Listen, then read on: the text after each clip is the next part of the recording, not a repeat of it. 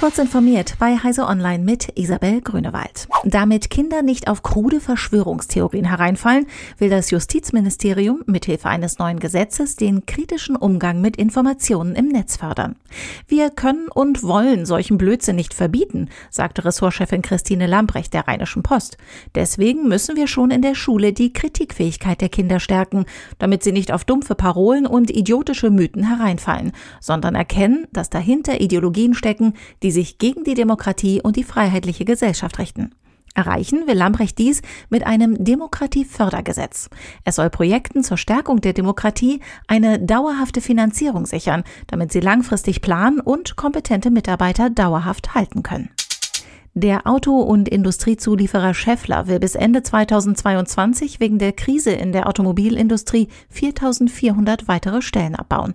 Betroffen seien im Wesentlichen zwölf Standorte in Deutschland, darunter der Stammsitz im fränkischen Herzogenaurach und zwei weitere im europäischen Ausland.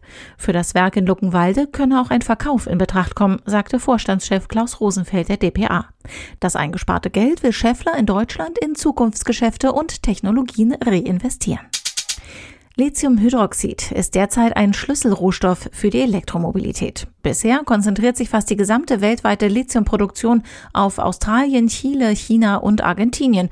Doch schon in wenigen Jahren könnten Lithiumsalze aus Deutschland kommen, berichtet Technology Review. Liefern könnte sie unter anderem der kommunale Energieversorger Pfalzwerke aus Ludwigshafen. Das heiße Thermalwasser dort enthält nicht nur Wärme für die Turbine, sondern auch bis zu 200 Milligramm Lithiumsalz pro Liter. Gemeinsam mit dem australischen Unternehmen Vulcan wollen die Pfalzwerke nun erforschen, wie sich der Rohstoff am besten aus der Thermalwassersohle extrahieren lässt. Google Maps für WatchOS ist wieder da. Wie McAnally berichtet, ist es mit der jüngsten Variante der iOS-App wieder möglich, vom Handgelenk aus in dem Kartendienst zu navigieren. Die neue Google Maps App ist recht einfach gehalten, aber funktional. Allerdings beherrscht Google Maps für WatchOS derzeit noch weniger Funktionen als Apples hauseigene Karten-App. Diese und weitere aktuelle Nachrichten finden Sie ausführlich auf heise.de.